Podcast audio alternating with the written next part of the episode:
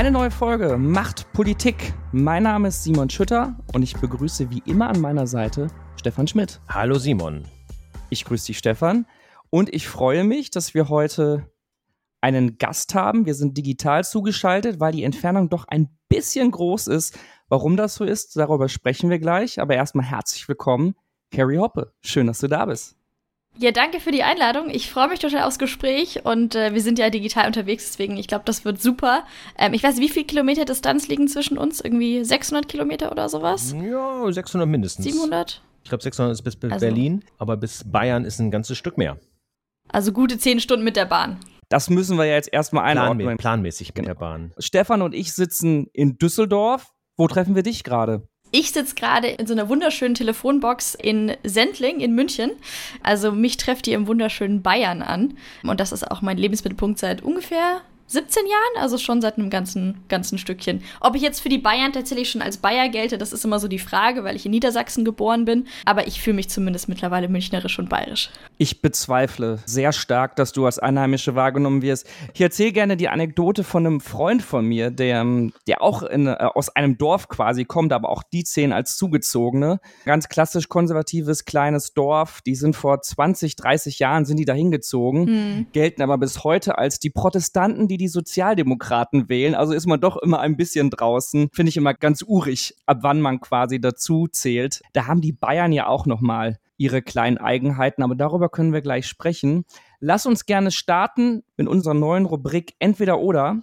Ich stelle dir drei Entweder-Oder-Fragen, die etwas mit dir oder deiner Lebenswelt zu tun haben und mhm. äh, du beantwortest kurz und schmerzlos. Da ein bisschen Humor mit dabei. Bitte ohne Erklärung gerne. Okay. So, fangen wir an. Söder oder Aiwanger? Oh Gott, ähm, furchtbar. Weiter gibt's nicht wie bei beim Zeitpodcast, oder? Das gibt's nicht. Okay. Dafür sind zu wenig Fragen. Uh, Aiwanger? Okay. Weltbeste Bildung oder Steuern senken? Weltbeste Bildung, ganz eindeutig. Abgeordnete sein oder Wählen ab 16 ermöglichen? Wählen ab 16 ermöglichen. Hervorragend. Also die erste Frage war wirklich fies. Also das muss ich jetzt aber ganz kurz feststellen, das war wirklich ganz, ganz, ganz, ganz schlimm. Das ist ja auch ein, bisschen beabsichtigt. Es soll ja auch nicht zu einfach sein. Wir wollen ja unsere Gäste auch ein bisschen herausfordern. Und jetzt wollen wir noch mal ganz genau wissen, das waren ja jetzt drei lockere, kurze Fragen, aber wir wollen natürlich wissen, wer bist du eigentlich und was treibt dich so an? Und darum erzählt uns der Stefan mal ein bisschen mehr von dir.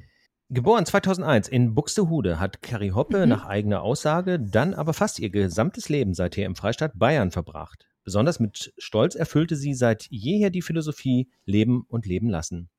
Carrie Hoppe ist Studentin der Rechtswissenschaft in München und gleichzeitig Reserve-Offiziersanwärterin bei der Deutschen Luftwaffe, außerhalb des Wehrdienstes ADW. Im Mai 2022 hat sie die Initiative Vote 16 gegründet, die sich für Wahlrecht ab 16 in Bayern einsetzt. Das Projekt wird mittlerweile vom Joint Politics unterstützt, einem Politik-Startup, das Startkapital für außergewöhnliche politische Talente zur Verfügung stellt, damit diese Lösungen für die großen Fragen unserer Zeit entwickeln und umsetzen. Kerry Hoppe ist Mitglied bei der FDP und tritt bei der Landtagswahl 2023 in Bayern an, und zwar im Stimmkreis München-Rammersdorf. Gemeinsam mit Simon Rohloff macht sie den Podcast Politik mit Senf und versucht alle zwei Wochen junge Menschen für Politik zu begeistern. Auch bei dieser kurzen Biografie sieht man doch wieder echt eine kleine Besonderheit von Bayern. Das Wort Stimmkreis habe ich tatsächlich noch nie gehört. Bei uns spricht, sagt man Wahlkreis. Hast du schon mal Stimmkreis gehört, Stefan? Nee. Das hat den Hintergrund, äh, dass das bayerische Wahlsystem äh, ein bisschen anders funktioniert. Und zwar gibt es auch Wahlkreise, aber die Wahlkreise sind quasi die Regierungsbezirke. Also es gibt dann Wahlkreislisten, nicht Landeslisten, also Bezirkslisten. Wo, ähm, und die Stimmkreise, also die kleineren Untergliederungen, das sind dann eure Wahlkreise. Also ich sage es manchmal auch immer noch falsch, weil ich äh, den ganz normalen Bundestagsduktus irgendwie gewohnt bin bin Wahlkreis, aber bei uns ist es Stimmkreis, weil der Wahlkreis, das ist der Bezirk Oberbayern. Ähm, weil die Bayern müssen alles besonders machen, deswegen ist unser Wahlsystem auch ein ganz besonderes und einzigartiges im Bundesgebiet. Natürlich. aber ich natürlich. bin beeindruckt. Das war alles richtig, aber ich glaube auch viel von meiner Website. Wenn ich es richtig im Kopf habe, da sind mir so ein paar Sätze so, ah ja, die habe ich irgendwann ja. mal geschrieben, als ich meine Website formuliert habe. Aber ja, das Internet ist schlau. Ne, merkt man genau, der Wikipedia-Beitrag fehlt noch. Darum mussten wir uns an einer Website und an einem LinkedIn-Profil orientieren. Und für uns ist ja auch besonders, du bist unser erster Gast aus Bayern heute. Wir haben schon ein hm. bisschen gewitzelt über den Freistaat. Aber sag doch gerne mal, äh, was macht Bayern so besonders für dich? Also wirklich, ich glaube, das, was, äh, was du gerade gesagt hattest, leben und leben lassen. Also wir sind einfach ein sehr interessanter Mix aus stark in unseren Traditionen verankert. Ähm, und da rede ich jetzt nicht nur vom Oktoberfest, sondern auch von der ganzen Vereinskultur, von dem ganzen Brauchtum, was bei uns existiert. Ich finde es herrlich, dass es vollkommen normal ist, in München oder in, in einem Vorort von München einfach in Tracht rumzulaufen. Das stört keinen. Alle finden es super, es ist ganz normal. Ähm, also auch zu manchen Veranstaltungen gehe ich in Tracht, weil es einfach zum, zum normalen Leben dazugehört. Aber gleichzeitig äh, sind wir auch total fortschrittlich unterwegs und liberal unterwegs. Also auch der CSD. Ich glaube, wir hatten jetzt hunderttausende Menschen beim CSD in München. Ähm, also diese Kombination aus sehr verankert in lokalen Traditionen, in Brauchtum, in Vereinsleben, aber gleichzeitig sehr offen und ja, weltoffen für andere Lebensmodelle, das finde ich das Schöne am Freistaat, ähm, dass wir diese beiden ja, unterschiedlichen Welten irgendwie zusammenbekommen. Und ähm, ja, ich meine, andererseits, ich habe jetzt auch wenig andere Perspektive. Ne? Ich bin hier groß geworden, ich bin hier aufgewachsen. Andererseits, meine, meine ähm, mütterliche Familie kommt aus den USA, aus Georgia. Ähm, das heißt, ich habe auch mal gesehen, wie, sagen wir mal, andere Mentalität, andere Kultur, andere Toleranzlevels äh, aussehen können. Und deswegen, immer wenn ich heimkomme und liberale Weltanschauungen erlebe, dann freue ich mich sehr. Die eigenen Gedanken und Themen in Ruhe ausformulieren, komplexe Themen runterbrechen, mit Gästen politische Fragen diskutieren. Klingt verlockend? Dann ist ein Podcast das richtige Medium für dich. Und das Beste, Futux Podcast ist an deiner Seite. Von der Konzeption und Redaktion bis hin zu Technik und Produktion, wir sind dein Ansprechpartner. Interessiert?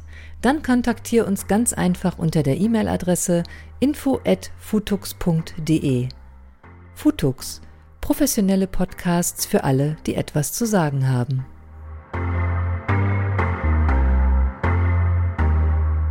Du bist Reserveoffizieranwärterin bei der deutschen Luftwaffe. Kleine Anekdote mal wieder nebenbei. Ich habe das bei Microsoft Word eingegeben zu unserer Vorbereitung und Word wollte mir tatsächlich das Wort korrigieren. Mhm und zwar in Reserveoffizier Anwärter. Interessant. Lassen wir mal un unkommentiert. Aber ja, das bist du. Und du hast nach dem Abitur bereits Freiwilligen Wehrdienst bei der mhm. Bundeswehr geleistet und ein Interview gefunden äh, von dir äh, mit der Süddeutschen Zeitung, wo du erklärt hast, warum du es gemacht hast. Das ist von 2021. Ich wollte tatsächlich mal etwas machen, in dem ich richtig schlecht bin. Ich war nie der Autotyp, der campen gegangen ist oder lange Wanderungen gemacht hat. Okay, das musst du uns wirklich nochmal erklären. ähm, ja, also ich, man muss dazu sagen, vielleicht so als, als Disclaimer, ich habe eine bundeswehraffine Familie, also mein Onkel ist äh, Berufsoffizier bei der Bundeswehr, mein Vater ist auch Reserveoffizier, also es gab irgendwie so eine familiäre Vorprägung. Ähm, ähm, Flecktarn war mir jetzt nicht gänzlich unbekannt. Ähm, und nach dem Abi dachte ich, okay, also ich könnte jetzt direkt anfangen zu studieren, ähm, aber irgendwie habe ich Lust auf eine Herausforderung. Und ich war wirklich nie, also wenn man meine Eltern fragt, ich war auf Wanderungen, auf Fahrradtouren immer ein, ähm, äh, eine einzige Qual, weil ich immer gefragt habe, wie lange es noch dauert und wann wir da sind und wann es was zu essen gibt. Also es war wirklich nicht meine Welt, sich draußen rumzuschlagen und schwer Gepäck zu schleppen. Ähm, und deswegen habe ich äh, auch mich verpflichtet und ich war auch bis bis Dienstantritt war ich der festen Überzeugung, das ziehe ich nicht durch. Also als ob ich da am 2. Januar auftauche und das durchziehe. Ähm, das wird ja furchtbar. Aber irgendwie habe ich es durchgezogen und rückblickend hat es auch sehr viel Spaß gemacht. Also natürlich war es anstrengend, aber es war, ähm, ich würde es nach wie vor als beste Entscheidung meines Lebens bezeichnen, äh, zur Bundeswehr gegangen zu sein, weil es einfach äh, dich menschlich so weiterbringt und dir eine komplett andere Perspektive gibt. Und äh, die Zeit ging sehr schnell vorbei. Dann habe ich kurz überlegt, hm, verlängere ich, ähm, mache ich vielleicht den, den ganz normalen Reserveoffizier innerhalb des Dienstes, wo man dann zwei oder drei Jahre Vollzeit bei der Bundeswehr ist. Ähm, dann habe ich mich dagegen entschieden, aber gesagt, Bundeswehr muss irgendwie Teil meines Lebens bleiben und ähm, habe mich dann als Reserveoffizieranwärter beworben. Dieser Bewerbungsprozess war sehr langwierig, weil äh, das Bundesamt für Personalmanagement nicht unbedingt schnell arbeitet.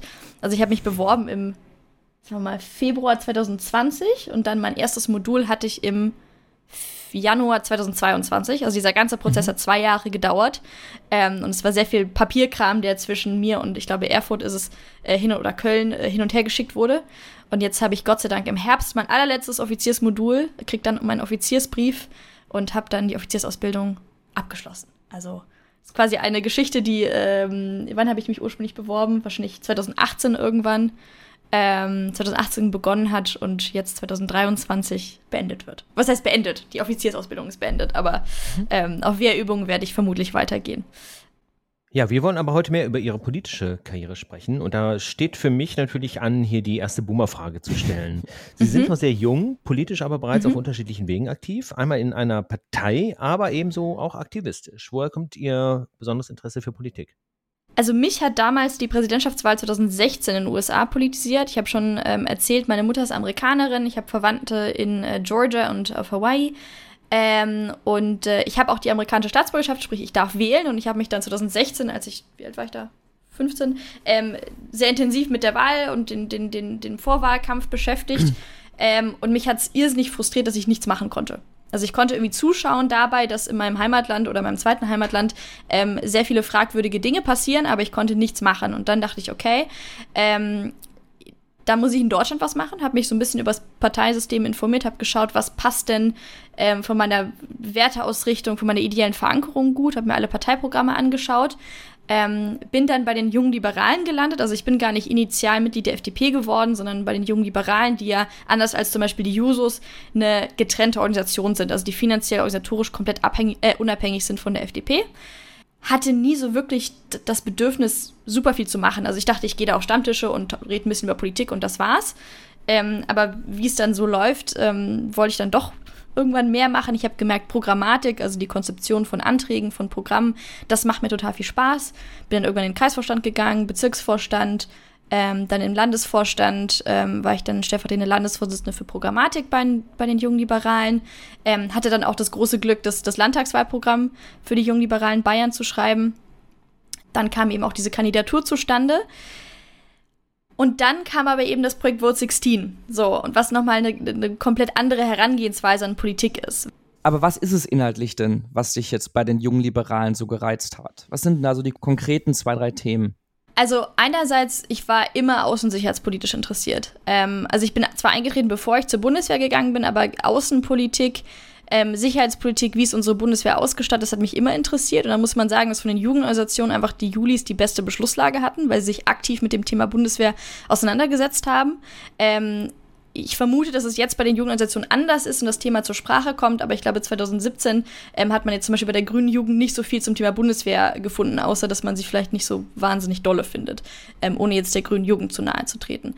Das war ein Aspekt und so der, der, das Kerndenken, dass ich von einem eigenverantwortlichen Menschenbild ausgebe, dass ich Menschen was zutrauen möchte, dass ich sie nicht immer nur als Opfer ihrer Umstände sehe, sondern als eigenverantwortliche und fähige, kompetente Wesen betrachte. Dieses dieses Grundsatzdenken, das habe ich bei den Julis wiedergefunden. In der Bildungspolitik, ähm, in, in all ihren Beschlüssen zum Thema Chancengerechtigkeit, frühkindliche Bildung. Ähm, das fand ich einfach super, super stark. Und ähm, ja, dann bin ich irgendwie dort gelandet. Ich glaube, August 2017 war es. Moritz Körner hat das in einer unserer Folgen, glaube ich, als ganzheitlich Liberalismus bezeichnet. Das, was du gerade auch hm. beschrieben hast. Ja, die Folge muss ich mir, glaube ich, noch anhören. Das würde mich wahnsinnig interessieren. Unbedingt. Sie sind aber auch kritisch mit Ihrer Partei. Äh, ebenfalls in dem bereits zitierten Interview mit der Süddeutschen Zeitung haben Sie zum Thema Vielfalt gesagt, es ist nicht so attraktiv, wenn ich zu einem Stammtisch komme und ich bin die einzige Frau und werde angeschaut wie ein UFO. Ja, ich glaube, das war dann auch die Headline des Artikels, äh, zumindest ja. in der Online-Version. Absolut. Ähm, in der Print-Version war es nochmal ein anderer Artik äh, Artikel, der auch ganz amüsant war. Ja, also man muss dazu sagen, die FDP ähm, ist, was zum Beispiel Geschlechterdiversität angeht, ist nicht unbedingt Bombe. Ne? Wir haben, glaube ich, so einen Frauenanteil von 18, 19 Prozent.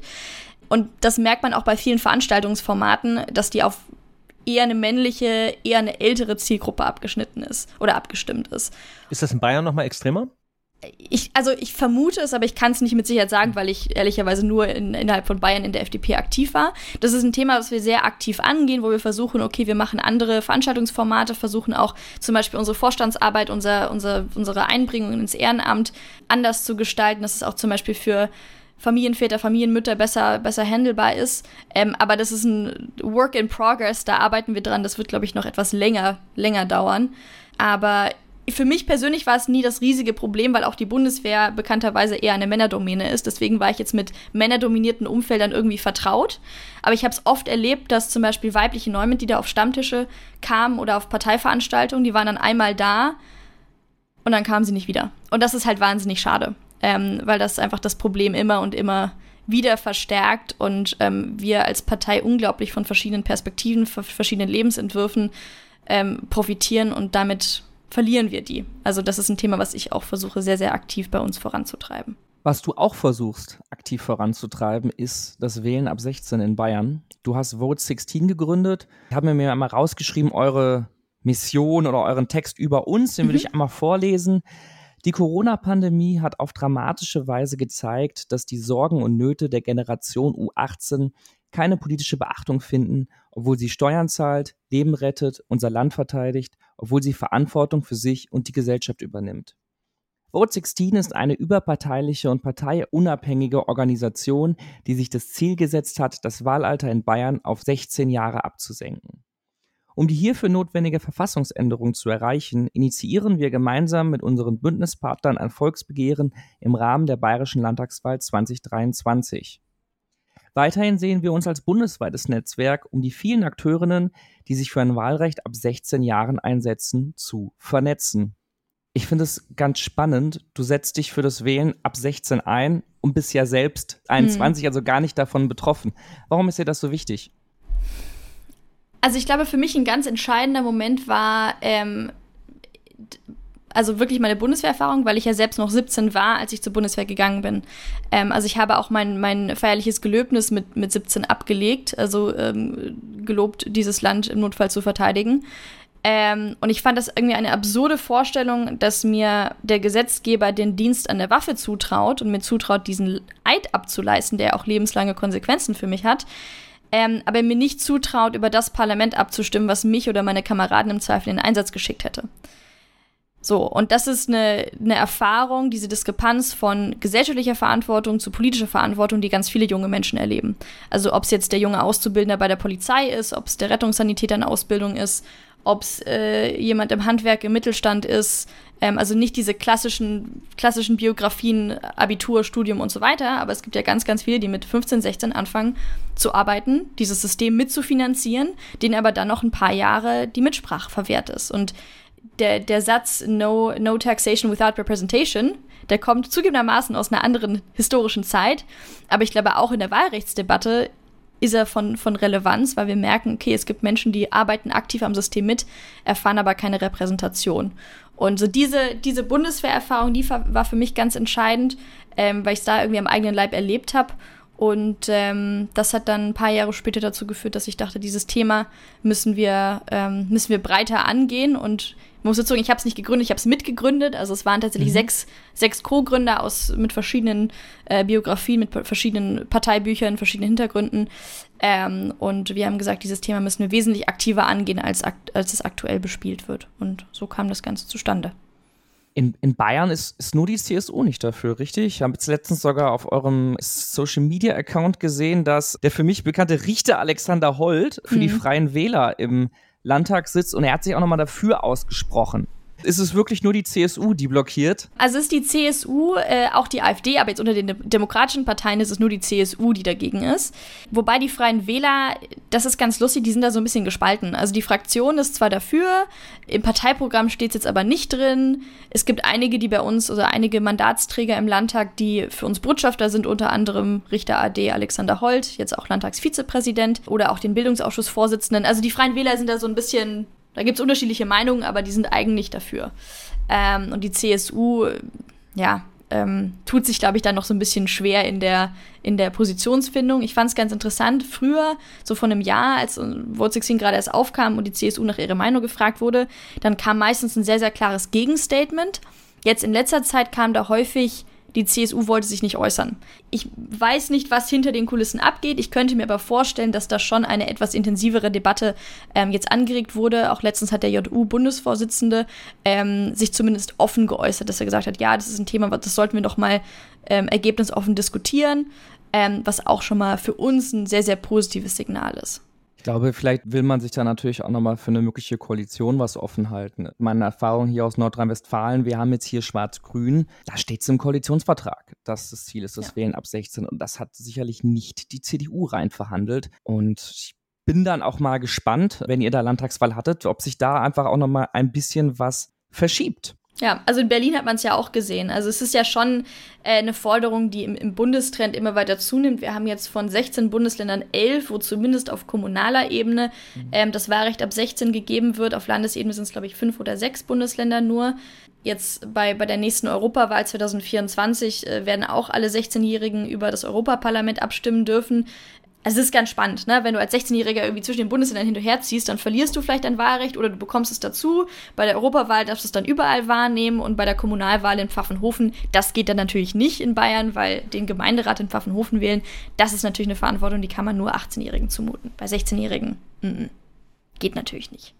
Was mir jetzt neu war, war Ihr Argument mit der Bundeswehr, also dass man da durchaus schon mit 17 sehr äh, weitreichende Entscheidungen für sein Leben treffen soll. Man könnte das natürlich auch umdrehen und sagen, ist 17 schon alt genug für so eine lebenswichtige Entscheidung, mhm. sein Land zu verteidigen. Aber davon abgesehen kennen wir mhm. ja auch ein paar Standardargumente, die da immer kommen. Das eine ist, es mangelt an Lebenserfahrung. Also ich würde es ein bisschen mit der Reife zusammennehmen. Ähm, also ich glaube, Lebenserfahrung, Reife, das sind so zwei Begriffe, die zumindest bei uns in der Kommunikation häufig, häufig gleichzeitig genannt werden. Ähm, es gibt da sehr, sehr viel Forschung zum Thema Entscheidungsreife, politische Reife, politisches Interesse, politisches Wissen. Ähm, und da ist eigentlich die Kernaussage, die die Politikwissenschaft trifft, ähm, dass das mit 16 ungefähr genauso hoch ist wie mit 21. Also so mit 13, 14 beginnt eine Entwicklung, mit 16 ist die nicht abgeschlossen, aber sie bleibt bis zum 21. Lebensjahr ungefähr gleich. So, das ist erstmal eine Aussage. Ich habe auch viel am Wahlkampfstand gehört, ja, glaube ich nicht. Okay, gut, ich kann nur die, die, die, die Forschung nennen und wenn man es mir nicht glaubt, dann, dann, äh, dann ist das auch schön. Aber unabhängig davon würde ich mal in Frage stellen, ob die politische Reife wirklich ein Argument dafür sein kann, ein Wahlrecht zu geben oder nicht. Es gab ja zum Beispiel vor einigen Jahren ein, ein Urteil vom Bundesverfassungsgericht, was auch gesagt hat, dass zum Beispiel die, der Entzug des Wahlrechts für Menschen mit geistiger Behinderung nicht verfassungskonform ist, weil wir das Wahlrecht nicht an solche Kriterien wie Intelligenz, Reife und, und so weiter knüpfen dürfen. Ist einfach verfassungsmäßig so nicht vorgesehen. Das kann man für richtig oder falsch halten. Ähm, und wenn dann das Argument mit der politischen Reife kommt, dann erwidere ich das ganz gerne, um zu sagen, das ist eigentlich nicht der, der Grundgedanke, der da in der Verfassung verankert ist, sondern Wahlrecht ist einfach ein, ein, ein Grundrecht in der Bundesrepublik Deutschland. Und deswegen können wir da politische Reife nicht als, als Kriterium anziehen. Aber Trotzdem füge ich immer hinzu, dass die politische Reife mit 16 eigentlich schon gegeben ist. So als kleines Schmankerl. Ja, das zweite war der Begriff der politischen Bildung. Das überschneidet sich hier natürlich. Mhm. Würden Sie es aber trotzdem persönlich als schwierig einschätzen, dass man einfach im Alter von 16 nun wirklich noch nicht auf viel politische Geschichte, auf Erfahrungen zurückgreifen kann? Mhm. Also, was wir, oder was mir mal ganz wichtig ist, ich bin absolut dafür, dass wir die politische Bildung an Schulen verbessern müssen. Also, wir merken, dass es gerade im Gymnasialbereich zwar priorisiert wird, ähm, aber die politische Bildung in anderen Schulformen, also gerade an der Mittelschule oder an der Realschule, komplett vernachlässigt wird. Und das halte ich für ein riesiges Problem. Ich glaube aber auch, dass der, dass der Druck, diese Thematik anzugehen, aktuell nicht gegeben ist, weil alle Parteien, ihr könnt in alle Wahlprogramme schauen, da steht überall politische Bildung an Schulen verbessern. Bis jetzt ist es nicht passiert. Also ich glaube, dass es fast das Wahlalter als Druckmechanismus bräuchte, um dieses Thema nochmal anders zu priorisieren. Andererseits was ich immer sehr spannend finde, ich treffe auf viele junge Menschen, 15-, 16-Jährige, die von sich selbst sagen, oh, ich weiß gar nicht, ob ich, ob ich wählen möchte. Das finde ich so eine große Verantwortung. Ich weiß gar nicht, ob ich mir das jetzt schon zutraue. Und das finde ich fast eigentlich eine Bestätigung der notwendigen Reife oder des notwendigen, Respe notwendigen Respekts vor dieser großen Entscheidung. Ich möchte, dass jeder Mensch Respekt vor dieser Wahlentscheidung hat. Und das merke ich vor allem bei jungen Menschen, die diese Entscheidung wahnsinnig ernst nehmen und ähm, wahnsinnig viel Zeit und Arbeit reinstecken, um keine falsche Ent Entscheidung zu treffen. Und viel mehr Arbeit reinstecken, als man das vielleicht in höheren Altersgruppen sieht, wo man sagt, okay, ich wähle seit 40 Jahren diese eine Partei und die werde ich jetzt nochmal wählen, weil ich habe es ja schon immer so gemacht. Ähm, ich möchte jetzt hier keinen keine, kein Konflikt zwischen Altersgruppen aufmachen, um Gottes Willen. Aber ähm, ich merke gerade bei 15, 16, 17, ähm, 17-Jährigen einfach einen sehr, sehr großen Respekt vor der Tragweite dieser Entscheidung. Das bestätigt mich in meiner Forderung eigentlich umso mehr. Dann mache ich mal kurz mhm. den äh, Konflikt mhm. zwischen alt und jung. Als ich das erste Mal in Düsseldorf gewählt habe, ich weiß gar nicht mehr, wann es war, lass es Bundestagswahl 2017 gewesen sein, war meine Wahl lokal ein Altersheim. Mhm. Was habe ich da gesehen? Ich habe ein älteres Ehepaar gesehen, das gemeinsam wählen gegangen ist. Und ich glaube, das gemeinsam muss man tatsächlich unterstreichen. Das ist jetzt auch kein Scherz.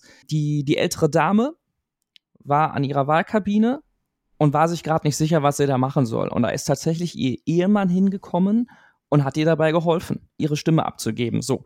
Ich war kein Wahlbeobachter, ich musste da sowieso nicht eingreifen, aber ich finde es einfach, das ist einfach auch nochmal ein Punkt und das unterstreicht auch nochmal mhm. das, was du gesagt hast. Niemand würde sagen, ab 80 darf man nicht mehr wählen, weil man ja. vielleicht nicht mehr so auf dem Level ist. Niemand würde das sagen. Das würde ich auch niemals ja. verlangen und du ja auch nicht.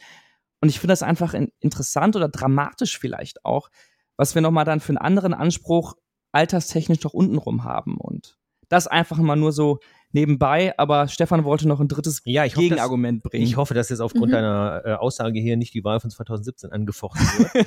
ähm, aber wo wir bei den, bei den juristischen Fragen sind, das ist das letzte Argument, was immer gerne kommt. Äh, wer wählt, muss auch geschäftsfähig und voll strafmündig sein. Das heißt, dann müsste auch die Volljährigkeit bei 16 liegen. Ah, schön. Ja, also zu, zu, vielleicht zuerst zum Thema Strafmündigkeit. Das ist auch genau das Thema, was wir mit äh, Richter AD Alexander Holt besprochen haben, weil wir es aber schön fanden, dass wir Deutschlands bekanntesten Richter dazu motivieren können, ähm, genau diese, dieses Scheinargument aufzugreifen. Also bei der Strafmündigkeit ist es so, man muss erstmal festhalten, man ist mit 14 strafmündig. Punkt. Der einzige Unterschied ist, man äh, wird nach Jugendstrafrecht bestraft.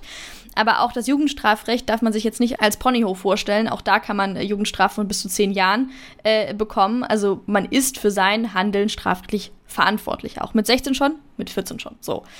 Andererseits, ich würde mir wünschen, dass wir diese zwei Debatten trennen, weil für mich keine klare Korrelation zwischen Wahlrecht und, und Strafmündigkeit vorhanden ist. Und also wenn wir, es gab jetzt auch im, im Kontext dieser sehr, sehr, sehr dramatischen Kriminalfälle, ich glaube auch in NRW, auch nochmal die Debatte, sollen wir die Strafmündigkeit senken oder nicht? Wir können diese Debatte führen, aber sie hat in meinen Augen nichts mit dem Wahlrecht zu tun und soll, es sind einfach zwei separate Debatten, die wir separat führen können.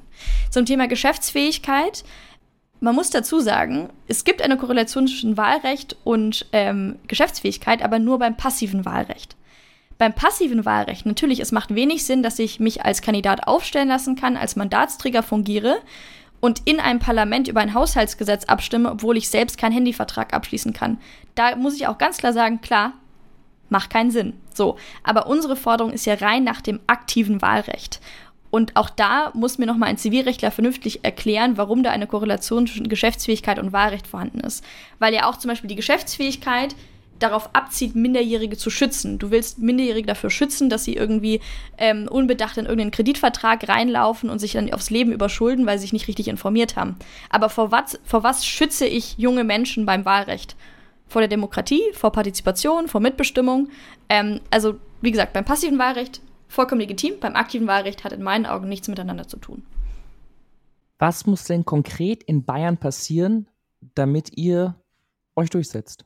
Ja, also wir machen das Ganze ja im Wege eines Volksbegehrens und das hat den Hintergrund, dass wir gesehen haben, ähm, parlamentarisch ist der, der Weg aktuell versperrt.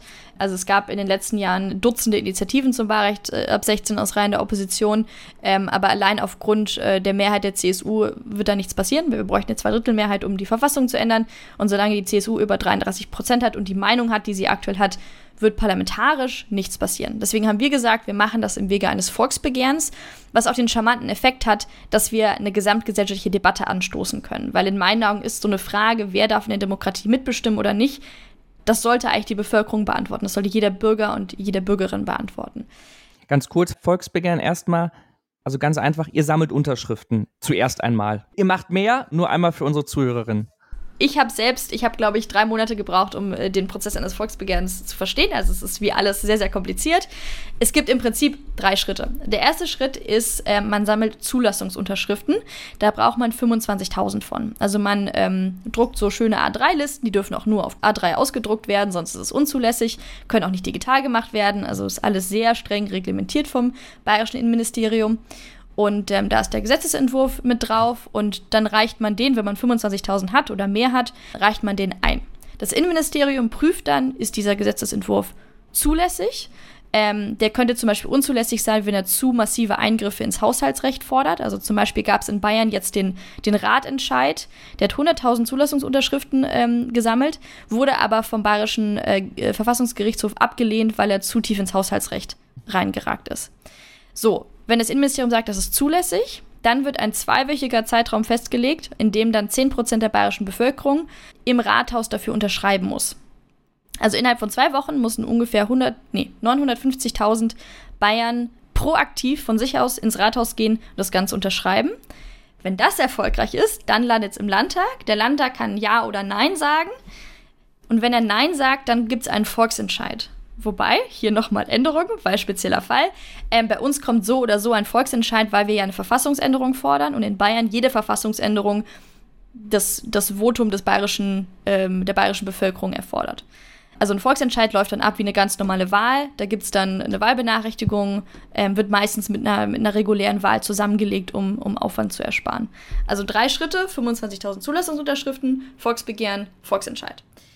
Und wir befinden uns jetzt gerade in der ersten Phase in den Zulassungsunterschriften. Und diese Unterschriften müssen aber von über 18-Jährigen erfolgen. Ja. ja. Welche Ironie. Das ist das Spannende an unserem Projekt, dass wir jedem Einzelnen klar machen müssen, warum lohnt es sich für dich, dass dein 17-jähriger Cousin, dass deine kleine Schwester wählen kann. Also was hast du davon, wenn du anderen Menschen deine Stimme schenkst? Und deswegen versuchen wir also sehr stark mit, mit Bildern zu arbeiten. Hey, was leisten junge Menschen eigentlich für unsere Gesellschaft? In welchen Rollen sind sie tätig? Welche Verantwortung übernehmen sie jeden Tag? Und, und ich glaube, das ist auch ein Argument, was jetzt ähm, nach den vergangenen Wochen nochmal stärker zieht, welchen Effekt hat das auf unsere Demokratie, wenn junge Menschen wählen? Weil auch da ist es erwiesen, dass je früher junge Menschen anfangen zu wählen, desto größer ist die Wahrscheinlichkeit, dass sie langfristig wählen, also nicht zu Nichtwählern werden und dass sie auch innerhalb der demokratischen Mitte wählen.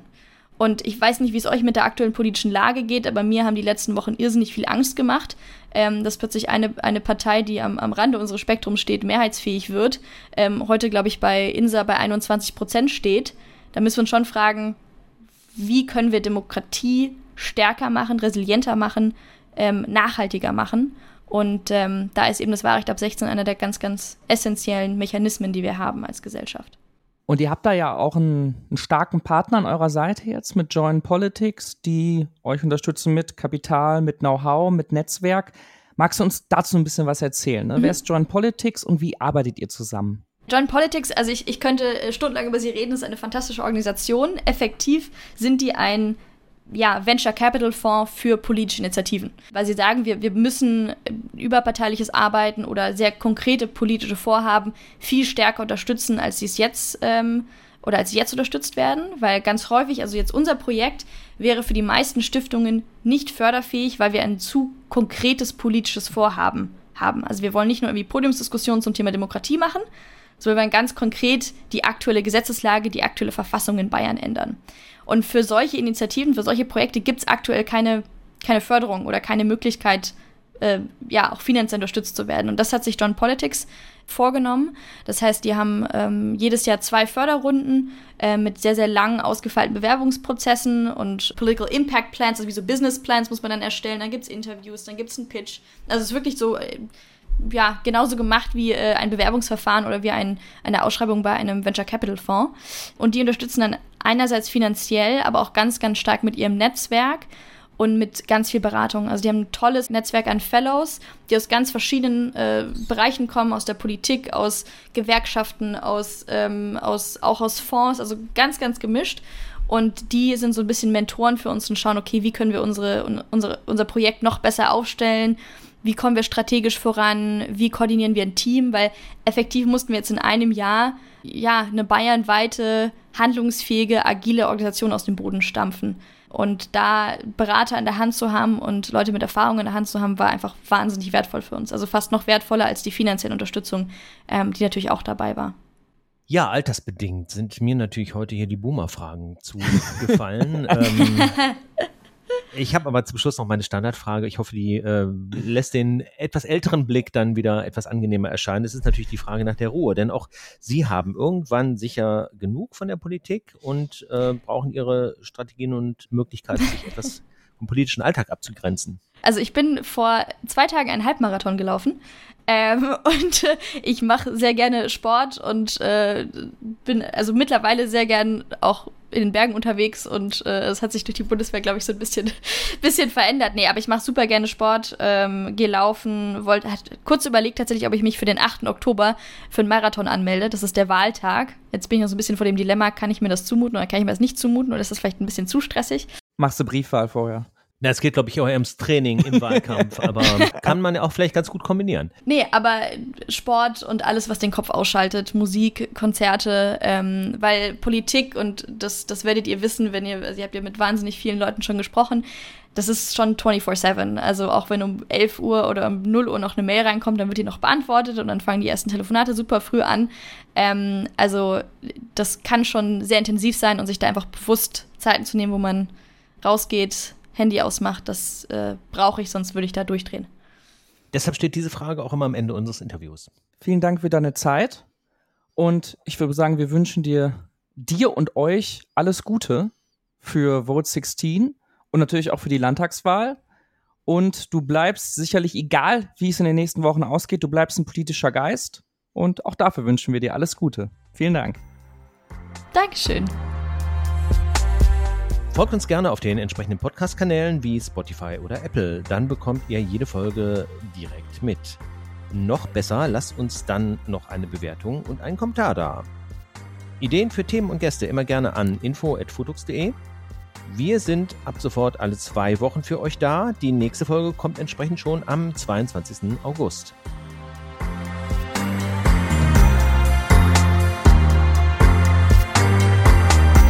Eine Futux Podcast Produktion 2023.